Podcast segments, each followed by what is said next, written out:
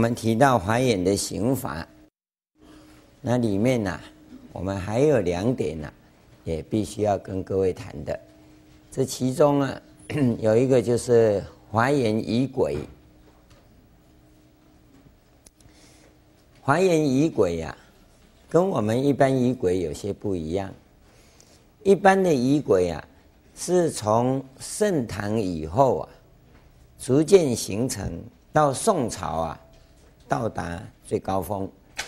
宋朝以后啊，随着时代的转移呀，它就有增有减。那么，这整个仪轨里头啊，随着一些民族啊。它有一些变化，随着南方北方啊，也有一些变化。那我们现在就一直汇整起来。那么有的很简单，简单的不得了；有的啊又很复杂啊，或者繁荣的啊不得了。那我们华严的仪轨呀，那有自己的一套。这一套啊，要分两个部分。一个部分是华严密法的仪轨，一个部分呢、是华严禅法的仪轨。禅有禅的仪轨，就禅的仪轨来讲啊，那叫做禅的教学体系；就密的仪轨来讲啊，它是密法的教学体系。所以呢，我们有很多你会看起来跟其他道场不一样的状况，同样啊。都是讲经开大座，那这讲经开大座啊，仪轨就是不同。因为华严的仪轨里呀、啊，它有一个特色，就是啊，你自己本身就在行法中。你要知道，这仪轨不是摆一个仪式，是一个典礼，那你就搞错了。或许呀、其他的宗派有这样的认知，说这些仪轨呀，就是典礼。殊胜庄严好摄众，啊，这个没有错，我们也不否认。可是我们有自己的定义，就你自己身在其中好修行，这不同啊，不是要摄受众生而已，是你知道你在整个仪轨里啊，其实是在实践，实践呢、啊，实践什么？趋向觉悟的。目标在实践中啊，你要去兑现那个觉悟的目标，所以这两个基本的差异啊，就会使我们感觉不太一样。有些地方啊，那我们干脆就简化，完全删掉；有些地方啊，我们要你去实践去做，比如五供，你知道我们现在的五供是什么样子吗？五供因为金翅鸟王哦，跟那龙王有一份争执，那佛为了救那条龙，金翅鸟王没饭吃，哎，那佛就规定以后的佛弟子啊，要吃饭前呢，要先出食给金翅鸟王吃，啊，那么要怎么出食？金翅鸟王到底吃多少？啊？那我们就很厉害，每个和尚都很厉害，啊，一粒变七粒，七粒变四十九，七七四十九，四十九变无量，哦，那所以每一次出食啊，就出七粒米拿出去，啊，我就不知道那个金翅鸟王眼睛有没有那么大，到底看得到看不到？哦，当然他在法界中说他在另外一个象限一定看得到，那我就不知道啊。那个事小啊，他到底看不得到看不到，反正我们都不知道。问题是你在供佛的时候，那一碗只有那么大一碗，然后做个须弥山、须弥台，啊，供在上面，总共也不过这么高，嗯，那小小的，那小气巴拉的，我就不知道那个供佛佛会做不了款吧？不要说金翅鸟王有没有看到？那你用这个来供佛，叫做殊胜，叫做庄严。我只感觉那个叫小气呀，尤其我们殿堂这么殊胜，这个桌面面板呐，还都是国宝啊！啊，它有一个非常难听的名字啊，叫做虫咬的。这这个表面的面漆啊，是虫咬的痕迹，是汉朝的家具啊。烤了这个漆以后啊，经过南北朝四百年的战乱，结果这木头都被虫吃掉了，剩下的这种痕迹，唐朝人呢、觉得很美，就把它做起来。台湾呢只有一个人会做，他这一辈子最高兴的就做这一堆给我们。啊，最近呢、因为啊拆房子啊，把他的工厂拆掉了，所以他已经。宣誓退出，不再生产，啊，那你就要知道这东西有多宝贝，那结果呢，供佛就那么小气巴拉的，那，为了要庆祝他退休啊，我特别叫他做了十二个供盘，啊，大的供盘，啊，那另外啊，再叫他做六十几个啊，那便当盒，用那个啊。要来供佛，但是那个供盘也好，供佛的那个这个都是木质的，哦，当今呢吃最好的便当大概是这一个了，哦，用它端来不是用它供啊，那供盘这么大，那里面的内盒这么大，那碗要这么大，你这里怎么放得下？对不对？啊，你不能够说的那么小，为什么要这样？你要亲临其境，供佛的殊胜跟庄严是什么？你要把那个给弄出来。各位 大概没看过，正式道场啊，五供供佛啊，是多么的壮丽。你有没有看过？没有，很抱歉。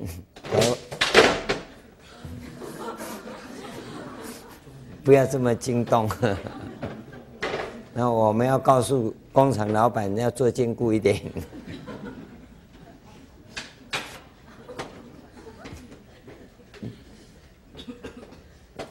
没怎样吧？你好，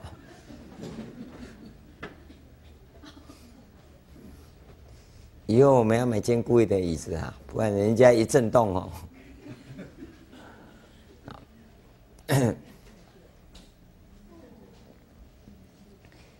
一次啊，温哥华的同修，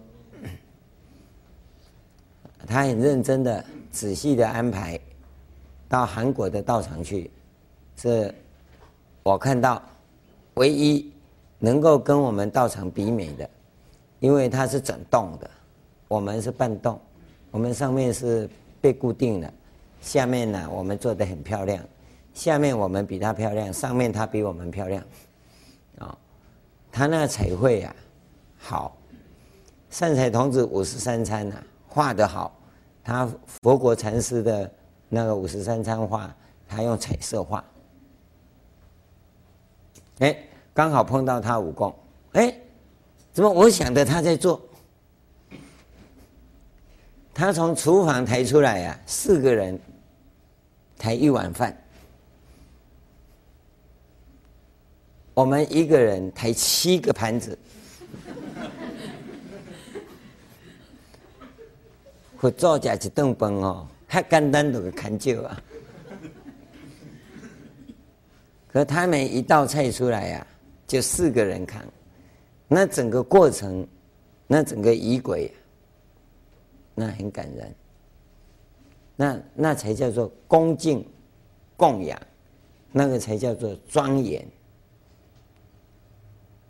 佛要吃一餐饭，佛我跟你讲，根本不差你那一餐呐、但是呢，我还可以告诉你，佛一粒饭都没有帮你吃啊，所以他才讲不增不减呐、啊，对不对？因为佛是不吃也不吐嘛，啊，你只是供给他看一下就收回去自己吃了，但是你的诚意要表达出来呀、你上供的人。有没有那个诚意嘛？这个就是问题呀、啊。所以仪轨呀，我们一定要恢复到古人的心境，他是怎么样伺候佛菩萨的？所以我们看到古人为什么那么孝顺？因为他在修行法中就是这个样子啊。我们今天的人为什么不能孝顺？你根本就不知道怎么供养你父母啊。这个功德就在这里呀，要你去做，不是说我我要缴多少钱才能当功德主，不是那个问题呀。那有什么功德啊？功德是你来参与，能不能激发？你对佛菩萨的那个殊胜心，然后回过头来，你对于你的长上有没有这种恭敬跟殊胜的心？这个才是真功德啊！当你有了这种认知以后，你再回过头来，我想平辈如何相处，晚辈要如何相处。你就可以很圆满了。假如有过这样的经验，有过这样的体验，那才真的是功德无量。不是说我给道场多少钱，挂个名字叫功德主，这个叫功德无量，这个叫笑话无量。功德是指他对你的影响以后，你在生命的菩提道上啊，你到底精进了多少？佛法教化众生呢，就是这样从实践中来，从实践中来。因此，在整个仪轨里，整个供养的仪轨里，那个殊胜度、那种庄严度，就是这样一步一步走上来啊。这没有为什么，就这样子啊。今天在台湾，我可以告诉各位，包括我们自己的道场在里面都一样啊。大了，插落插落吼，哦，一面讲话，一面喷嘴沫嘛插落去，哦，啊么好起来了啊吼，紧的紧的，啊一阵哭啊撞哭啊撞，啊撞去哭去哭哭带落去，啊，一个人都有够啊，啊，或者伫遐等几工诶，有的要等半个月才来一趟呢，啊，啊，凊彩拜拜吼，啊，都搁爱唱唱去。你你就以这样的供养，你能培养你对长上的那种恭敬心、殊胜心吗？以前的人为了护主、护保护主人、保护长官，他宁可怎么样的牺牲都可以。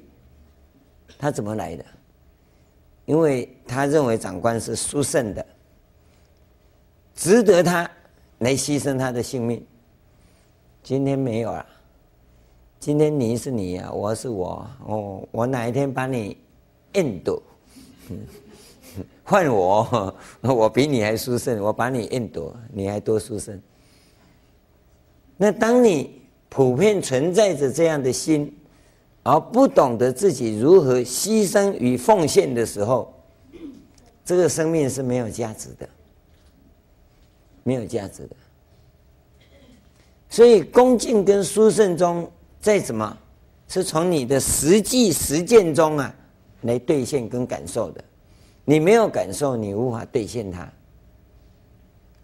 功夫就这样，这个仪轨呀，所以仪轨要我们自己呀、啊、亲身去实践，实践以后，我们再回过头来想想看。今天的环境呢、啊，跟以往不同了，啊、哦，那我应该要怎么样让今天的人，也同样可以产生那种殊胜心、恭敬心、尊重心？但我不一定用这一种模式，因为以前那是那个时代，生活步调慢，那可以这样来。今天呢？生活步调这么快，那你有哪一套没？有没有？你感受不到那种殊胜跟恭敬，那你就没有办法弄出那一套来。当你现在感觉到这个东西很需要、非常重要，那我应该用什么办法让人们能够激发出这种殊胜恭敬心来？那你就能够去创造一套新的，不要紧，是不是这样？你想想看，所以旧有的那一套啊，我们不但要各位去做，而且要各位深深的去感受，那个才有价值，才有意义。而我们所说的功德啊，就是价值，就是意义，这就就在这里。他为什么功德无量？因为很有价值，很有意义，所以叫功德无量，就在这个地方。所以仪轨啊，我们要各位去参与，它是我们的资粮道，你广修福德的一个主要媒介。原因呢，在这里，这是一个 这个部分。第二个部分呢，我们跟各位谈的这个行法，要各位去进行的，它有正法行啊，跟随缘行。不管是随缘行或者正法行啊，它都有一个重点，就你要能够自心一处。这个是我们呢 非常重要的地方。刚才呃玉能师兄跟各位宣布啊，这个阿恰瑞来要教瑜伽，那你不要等阿恰瑞来，你才要来报名参加。啊，这个我我们不准的哈。我们嗯是说你要参加瑜伽，要事先先来修前行。前行要告诉你啊，有一些杂讯啊要先过滤掉，因为啊，这瑜伽一练习以后啊，那你的触功德马上起作用。哦，这个一起作用啊，那当然可以问老师，可是啊。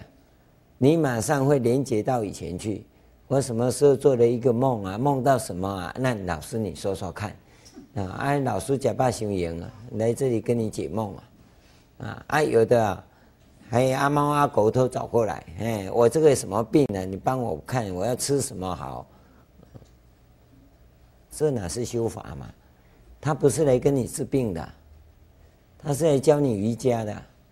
啊，结果弄了老半天呢、啊。都在那边问治病，呃，在要问他做这个梦什么意思，所以我们要各要各位知道，你要事先来，只要没有事先报名参加我们前修的部分，那对不起，现场报名不接受。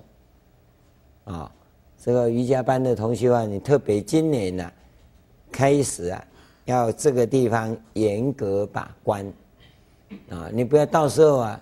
来呀、啊，报名就要那个，对不起，每个人六万块啊，跟你讲清楚啊，一毛钱也不打折扣啊。这个是要做什么？要你正视这个价值，你不要缴了六六万块，结果都在问你做梦干嘛？解梦不要那么贵啊。治病啊，结果他告诉你的就吃芒果了。吃茄子了，又不是叫你去啃人参，为什么要缴六万块？你搞那个干嘛？所以弄清楚啊，一定要先把这些杂讯呢先过滤掉，过滤掉以后，你才有可能自心一处，自心一处，你才有可能止住妄想，能够止住妄想，才有可能入定。那么入定以后啊。那个就是重点了，而我们真的修行从这个地方开始修，啊，而一般修行是认为入定就了不起了，那我们是入定以后才开始修，啊，这个部分呢，我们叫正法行，随缘行啊，是指你在工作中、生活中，那么两个部分，一个呢，工作的很高兴。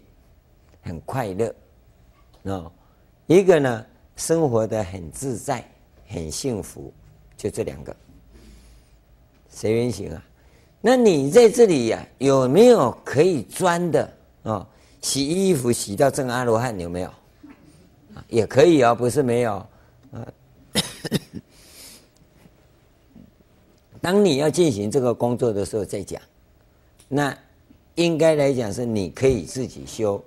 不过你假如这个还不会，要讲可以不可以呢？那那个时候再说。啊，你现在不要先先猛吼边猛吼边故意怎么讲？啊，先把它问好啊，存起来，到时候我要去洗衣服就可以拿出来用。啊，不不用那么辛苦了，不用了。煮饭可以不可以煮到阿罗汉？煮饭不可以煮到阿罗汉，啊，那要下无间地狱。啊，煮饭煮到证阿罗汉可以，啊，煮到阿罗汉就不得了了啊。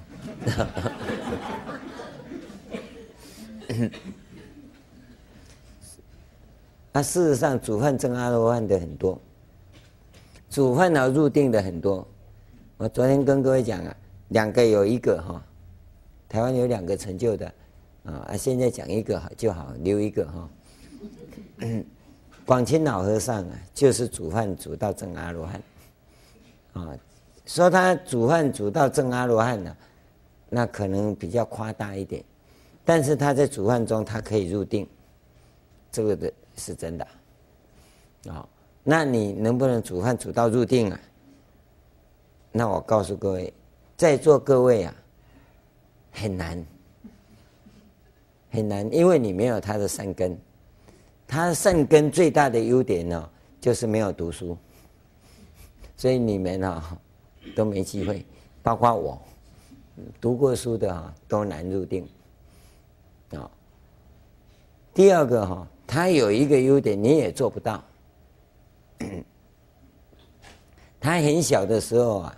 当小孩的时候就被人家卖出去做长工，换句话说，他是个奴才啊，佣人。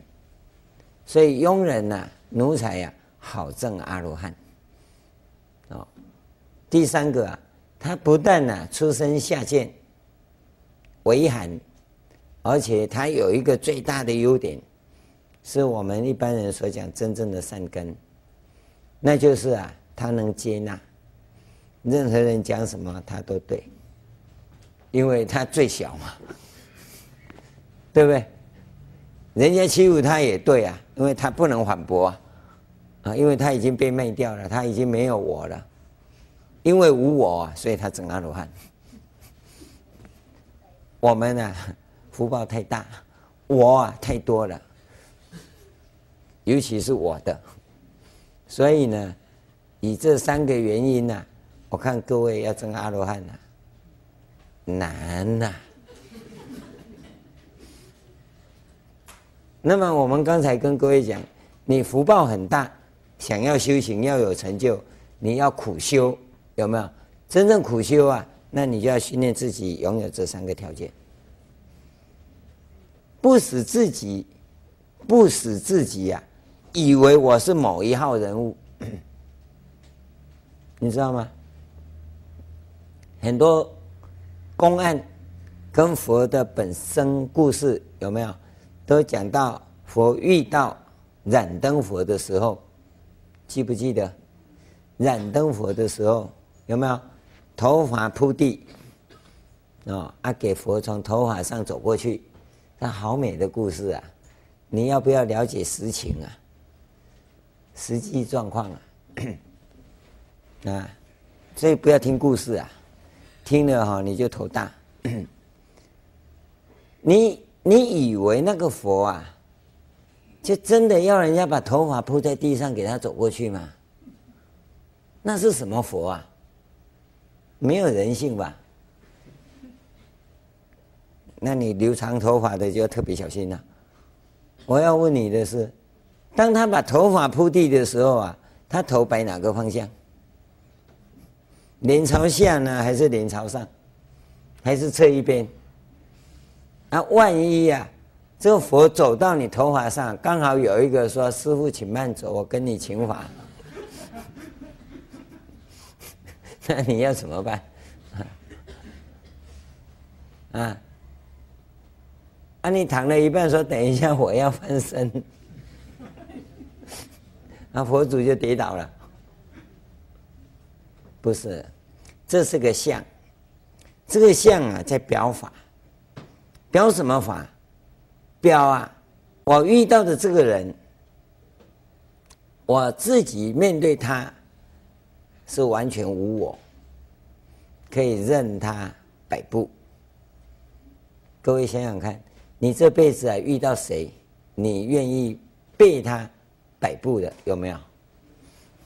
假如没有那个经验的话，你没有遇到燃灯佛。我跟你讲哦，阿阿婆两个都忍无可忍了哦，你没机会啊。假如你认为哈，他是我的燃灯佛，我的头啊放在地上给他踩呀，那就对了，那就对了。为什么你忍无可忍？你无法忍下去呀、啊？因为你有我，而你遇到燃灯佛的时候，必须没有我，所以头都要雷下去，知道吗？这表法在这里呀、啊，你要知道那个实际状况，那个行者跟燃灯佛相遇的时候，他是怎么样的付出啊？那个实际的状况是什么样？这个才是重点呐、啊！那我们真有人呐、啊，师父，我我我头发太短了，没来呀、啊。你叫我怎么踩上去嘛？那大家没留长头发，就永远没有遇到燃灯佛了吗？我告诉各位，这个世代里燃灯佛太多，只是你不愿意遇到他而已。你记得这么这么样的一个标准，一定有你的燃灯佛。为什么工作做到一半一定要辞职，一定要换头路？因为你遇到燃灯佛，你要逃。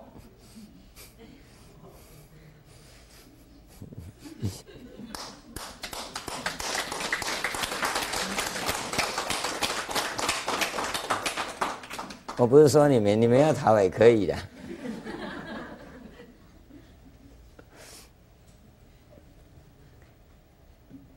开启生命的觉性大门啊，没那么容易啊，因为我们都用意识形态，用大脑。我要觉悟，只要我遇到真正的上司，他怎么修理我都没问题。嗯，问题是，他会挂个牌子说我是真正的上司吗？不会呀，他要真的修理你的时候，你早就跑掉了。就在这里啊。所以知道不算，做到才算，有没有？这很清楚啊，实践学啊。哦，我的意思不是说我要虐待你，你要乖乖给我虐待哈。是你要遇到任何的境界，尤其当我们面对这样的人的时候，你就要有那个警觉性。这在考验我，这在锻炼我。那我现在要怎么去进行？我开始要注意什么？那你就遇到燃灯佛了，你就接纳燃灯佛了。只要遇到这种状况，我就想，嗯，我要找个机会，哎，趁他出国的时候，每次出国回来都有有几个跑掉。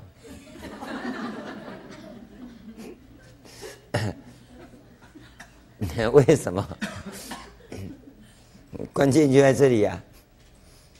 所以行法中啊，你要注意到，好，我们把这些东西啊 加以整理以后，加以整理啊，这个经典论著思想，因为思想是核心嘛，是教导你用心的方法，然后这些仪轨，我们把它串联起来。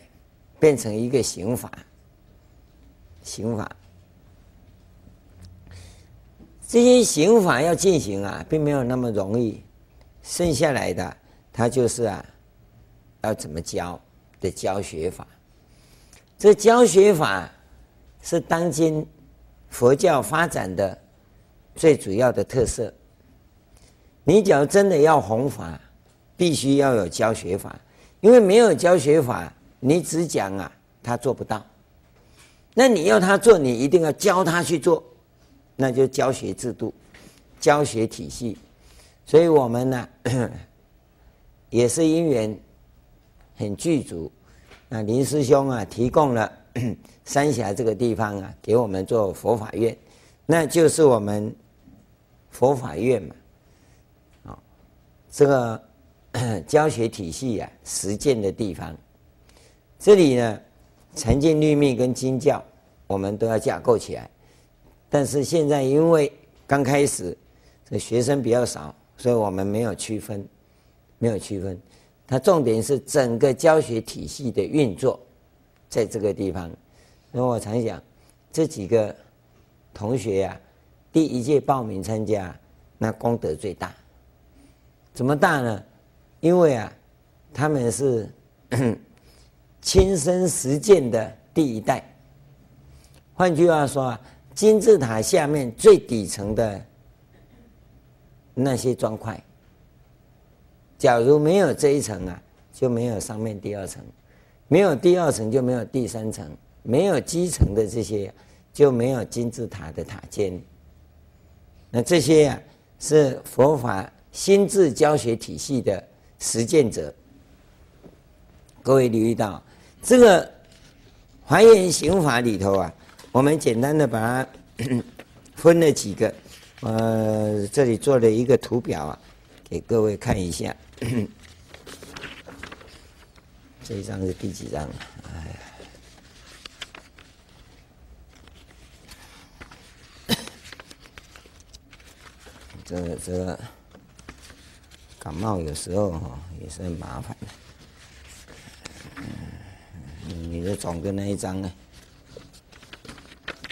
第十页 跟十一页，先看第十页。我们在这里要跟各位讲刑法的本身呢，我们有一个基本要求。这里我画了四个圈圈，叫禅净律密。我跟各位讲，禅净律密啊，都必须有交集。假如都没有交集的，你放心，都没有交集的，那个禅呐，就是外道禅。都没有交集的密啊，叫做邪密；都没有交交集的净啊，那叫做外道，天国思想；都没有交集的律呀、啊，叫做恶戒，就外道所行持的戒律。那么这当中有一个啊，是禅净交集的地方，有啊。禅跟密交集的地方，也有禅跟律啊、密跟律交集的地方，有没有？这个啊，多少啊，跟佛法都有关。外道的成分比较少，那么更进一步啊，有三个区块的禅、密、净碰到的，也有密、绿、禅。所碰到的三个区域的，或者净、绿、禅三个所接触到的这个部分呢、就更接近佛。四个通通交集在一起的那一块有没有？有斜线的那一区啊，那绝对是一佛乘的佛法。这里头啊，就会有禅净律密啊。所以我跟各位讲。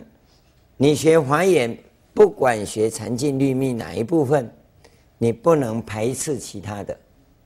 你可以说我专修禅，哦，但密也很好，我们当中也有密，但是呢，你是以禅法为主，你不必去挑动密的理论。密的理论呢、啊，由密行者来进行，密行者啊，专攻密的行法。这当中啊，也会有禅的东西在里面，不可能都没有啊、哦。同样的戒律也一样，净土也一样，它都相关，不能够独标一宗啊，来排斥其他。这个我们认为不是行者应有的一种态度。你知道，这是第一个。因为修行人不要说我修禅我就厉害哦，那你你那个修净土就是太老了，来不及修的就修净土啊，你不能这样讲啊。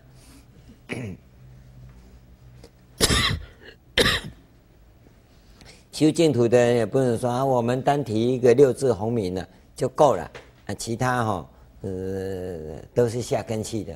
上上根器啊，这难信难闻之法，那你就把佛其他的法都都毁灭了，那个也不应该，不应该，不是净土差，是讲的人差。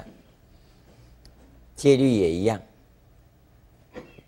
它一定跟其他有关。那么戒律是什么？上一次还原律的时候，我们讲过了，不详细的讲。我们这个图啊，是要告诉各位。你一个行者啊，一定要那个心量，接纳全部。但是这种人非常少，非常少，就中间那一小区块。啊，啊，其他的人呢、大概啊偏在两个、三个当中。他要四宗啊，禅净律密齐修啊，那我告诉你，叫做无有是处。啊，你可以禅净律密啊，你都接纳。但修呢，禅净律密选一个，告诉你，马上可以改造你自己，很快。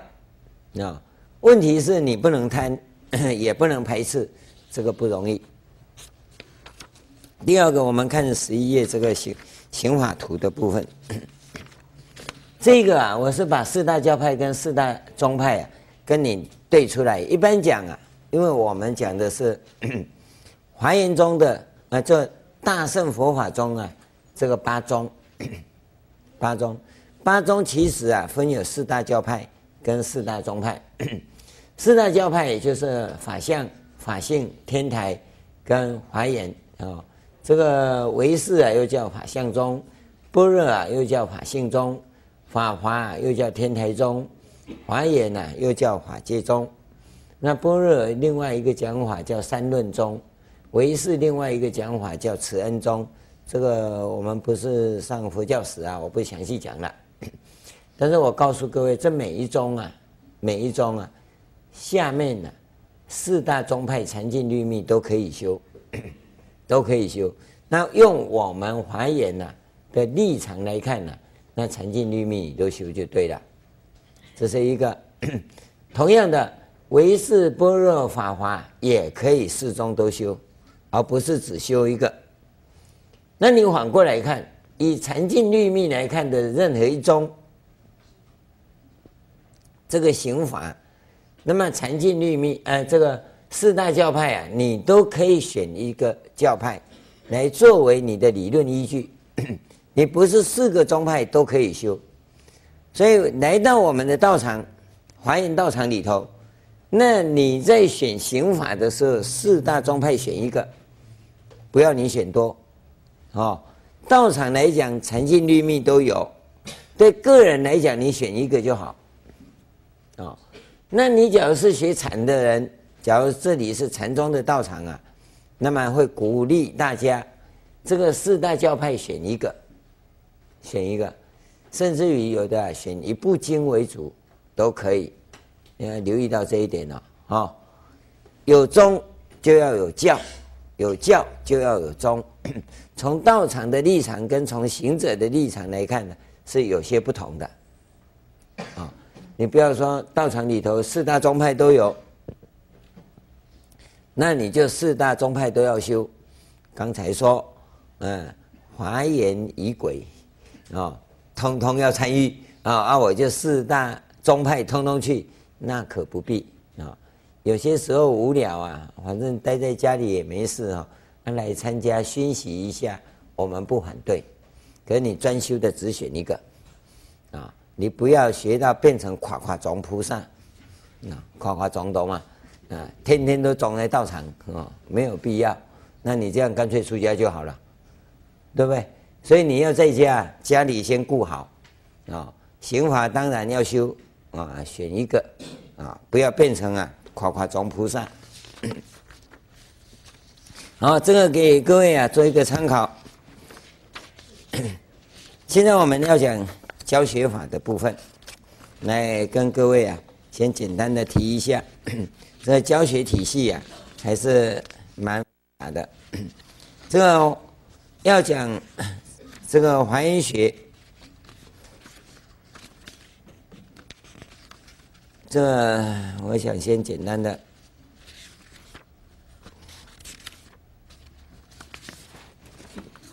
啊，反正明后天还有三天嘛，哈，不急着讲啊。这个我想十个钟头不见得讲得完了，不过还是尽量讲。第一个，我讲 华严思想的实践学这个部分，我要特别跟各位讲，它是个实践学，就是一项工程，生命改造的工程。这里里头啊，我先简单的帮各位提几个，从哲学的立场来看呐、这哲学叫业障鬼啊，哲学家叫业障鬼哈，他们很喜欢搞这个啊。为了呼应一下，我也要搞一下啊，不然他们说我们都不会嘛哈。行者不是都不会，因为我们也学过，不是不会，所以呢也要露一点给他看。只要各位当中有哲学家的话，不要说我说你哈，这是指知识分子一种普遍的缺点，他要搞这个本体论，华严的本体论啊，那太多了。那体大、相大、用大、大方广啊，那个就是全方位的境界，所以它有本体论。本体论是什么啊？我们也没有办法在这里跟各位讲。要讲这个部分呢、啊，那最少啊也要讲三个学分，讲一学年了、啊，啊，那就六个学分了，哦，那没有那么容易啊。不过我在这里很简单的跟各位提华严思想中本体论的特色。大概这三个，第一个，华严的存在性，他讲的就是生命的存在性。他用什么来讲呢？用自他相入，啊，叫做我入他，他入我，叫自他相入。这个叫是指存在性。换句话说，生命的存在呀，不是分隔的，不是分隔的。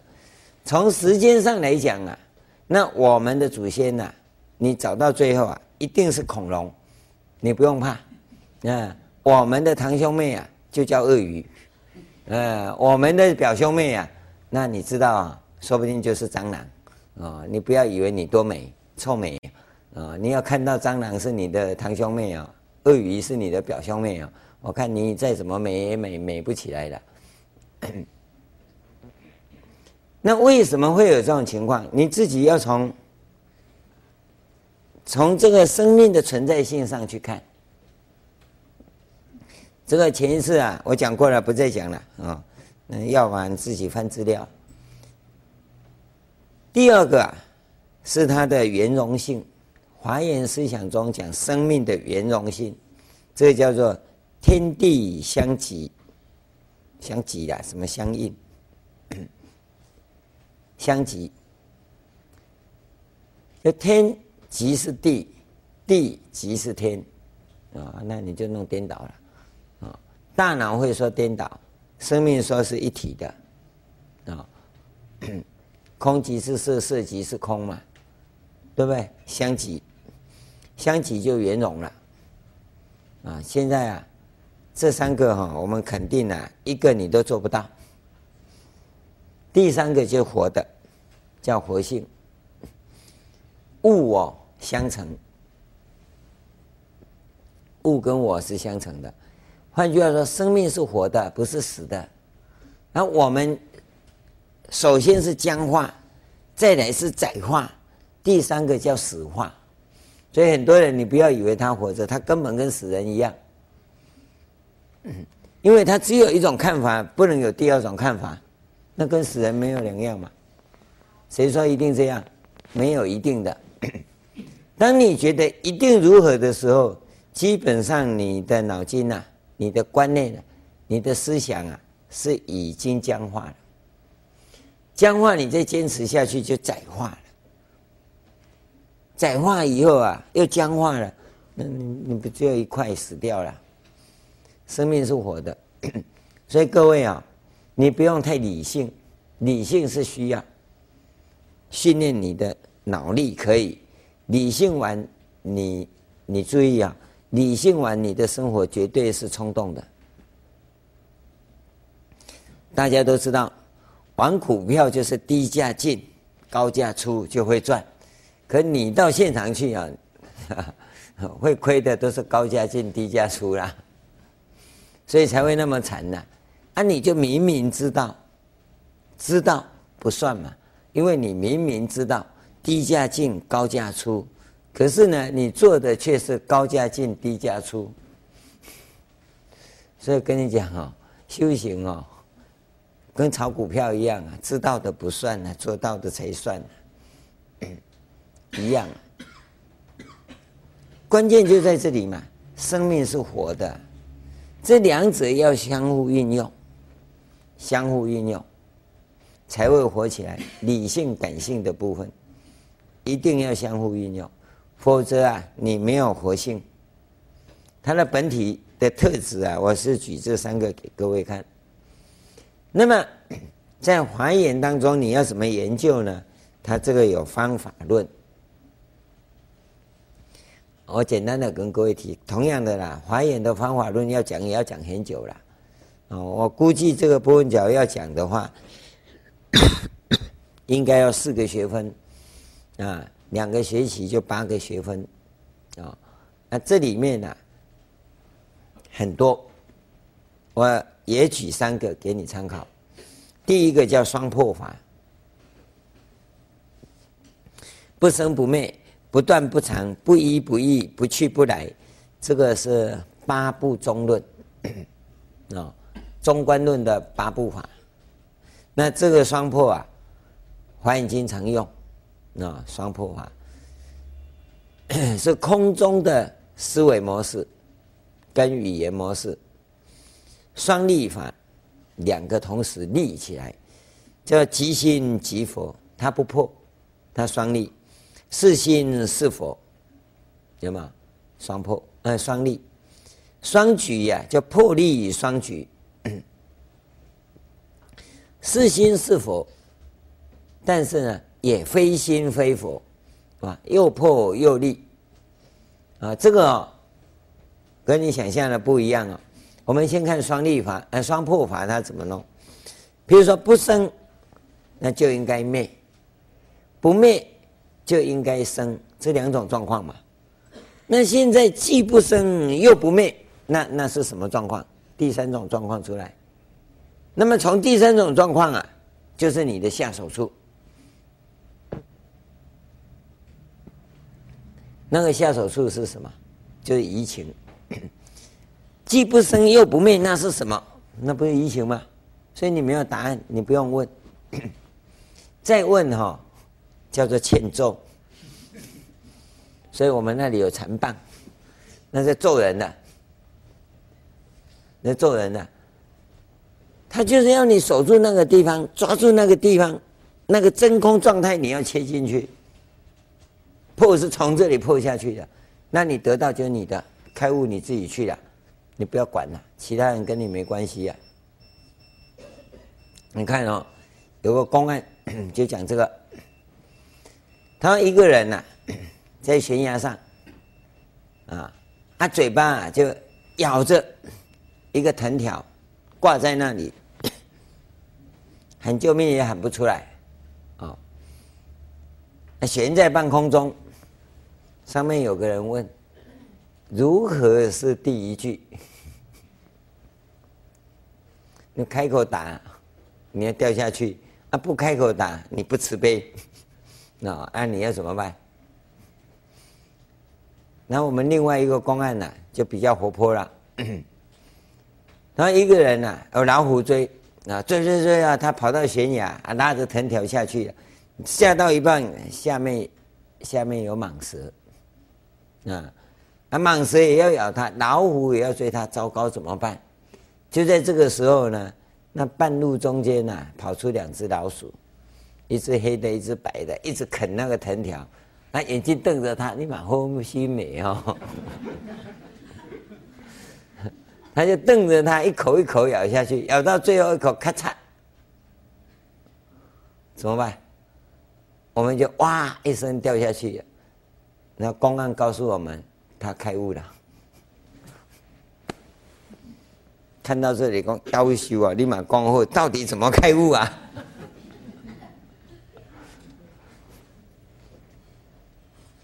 更进一步的说，摔下去有没有死啊？死不死啊，已经没关系啊。像我这么瘦，摔下去呀、啊，刚好被吞下去，对不对？那胖的摔下去，就刚好把它压死嘛。那那到底死跟活啊？那你去判断体重。可重点不在这里啊，在于他怎么开悟的。这叫双破法。他已经挂在那里，是非死不可。那非死不可，他可以很轻松嘛？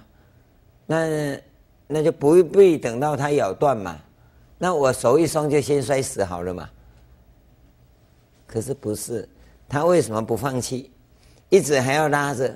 我相信那个时候他拉得更厉害，更厉害。为什么？这个时候叫做生参，谨守那个疫情。这个时候要怎么办？要怎么办？我们有个另外一个公安，有一个儿子啊，问他爸爸：“他爸爸，你那样子叫神偷哈，到处都偷，现在已经七十八了，赶快教我吧，哦，要不然你死后啊，我要怎么吃饭呢？这孩子算有善根呢。”他说：“你真的要学啊？好，我带你去。”这儿子就跟他去了。到一个富贵人家，两个就翻墙过去。翻墙过去以后啊，他就叫他把那个柜子打开，衣服通通拿出来，他进去，躲在柜子里面，他就把它锁起来。然后这爸爸就跑出去喊说：“有贼呀，抓贼呀！”这个儿子在里面说：“夭寿老辈，你逃就你自己逃，还喊抓贼。”就在这个时候啊，大家都进来。一看呐、一看呐、真的有小偷把东西都翻开来。那一个婢女呀、就看着这个箱子啊，哎，就锁着嘞，锁着哈、哦，应该没有偷掉吧？可是呢，就在这个时候啊，这个小孩啊，他的这个儿子应该不小了。就说：“糟糕，怎么办？”他就灵机一动，他装成老鼠的声音，在这箱子里面一直抓，一直抓。那这个婢女、啊，就以为是老鼠，就点个蜡烛来看个究竟，就把它打开。当他打开的时候，他冲出来，先把蜡烛吹熄，就跑了。那么一堆人呐、在黑暗中追啊。追到一半呢、他看到一口井，就拿个石头把它丢下去，咚一声，那么一堆人都围到井里，他跳到井里头去了。他就在这个时候逃掉了。回到家，就骂他老爸：“我差点被你害死。”他说：“现在呢，安全逃出来了。”他说：“恭喜你，毕业证书可以发给你了。”啊。你要知道啊，什么叫置之死地而后生呢？你要不经过这样磨练，你怎么？你当一个小偷，最重要就是逃生的技巧嘛。当然，我不能教的太多了哈。所以你要知道啊，一个小偷也可能是个修行人呐，有没有？这个老爸心静，心里很平静。有没有？这个不愧为神偷，真的神偷啊！他的心湖里呀、不起涟漪。这戆囝啊，还被我做惨，对不对？你这个笨儿子想学当小偷啊？那你要先学小偷的本事，那就是逃生，对不对？今天我们同样，你在修行的时候，你有没有本事嘛？那我告诉各位，双破法是一个基本的。你在提疫情。参话头就坐在那里，念佛是谁？念佛是谁？当然是我还是谁？对不对？哦，那个是看公案里头，虚云老和尚也好，来果禅师也好，都讲说念佛是谁？是嘴念啊，心念啊，哪里念？嘴唇念，舌头念，还有谁念？念老半天还不是我念？还有谁念？是吗？不是啊，你就要去创造这双破，不是我念。不是他念，那不是我就是他，既不是我也不是他，那是谁？第三个下去吗？第三种状态的塑造，你要能够塑造出第三种状态，你才有可能修行。你要不会塑造第三种状态，那你都是枯木禅。我告诉你，密法也一样。嗯，坛城布施一定要吗？那你去看看禅宗有没有坛城？那你又要怎么修呢？所以密法的修法不是绝对的，原因就在这里啊。这个叫双破，双破，双立呀。就既然是生，就应该是灭。那既然是灭。就不应该是生，那现在呢？你既是生，你又是灭，那到底是什么？是生还是灭？是生就不应该是灭，是灭就不应该是生。那可是呢，又是生又是灭，那到底是什么？从第三种状态下去，两个都可以，双立法、双破法。那双破法是空中的经典最常用的。双立法是性中的经典最常用的，所以双破法容易变成断见，双立法容易变成常见，所以一般来讲啊，禅宗用双破，密宗用双立。一般来讲啊，它的思维模式就不一样。那华严也常用一个，既是破又是立，既是破又是立呀，就是生。不是生，啊，这两个要同一个啊，是灭啊，也不是灭。这个叫做破立双举，破就不生，又不灭，啊，不生又不是生，啊，不生不不生，或者是生又不生，既是生。应该就不是不生，可现在呢，是既是生又是不生，那既是生又是不生，那是什么？要你从那里入啊，灭也是不灭，既是灭，那就不应该是不灭。可是现在告诉你，既是灭也是不灭，那到底是什么？那就对了，从这里下。那么这种模式啊，这种思维模式的运作啊，是最直截了当的修行法。那你能不能塑造这样的一个方法出来？这个是华严思想里头的所谓方法论。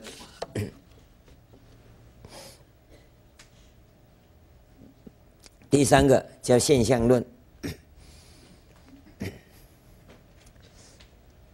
就第七页，现象论。现象论呢、就是那种现象啊。透过这种方法，你会产生现象。什么现象啊？那个现象叫做入定与定中的境界。那时间又到了，然后不够用了。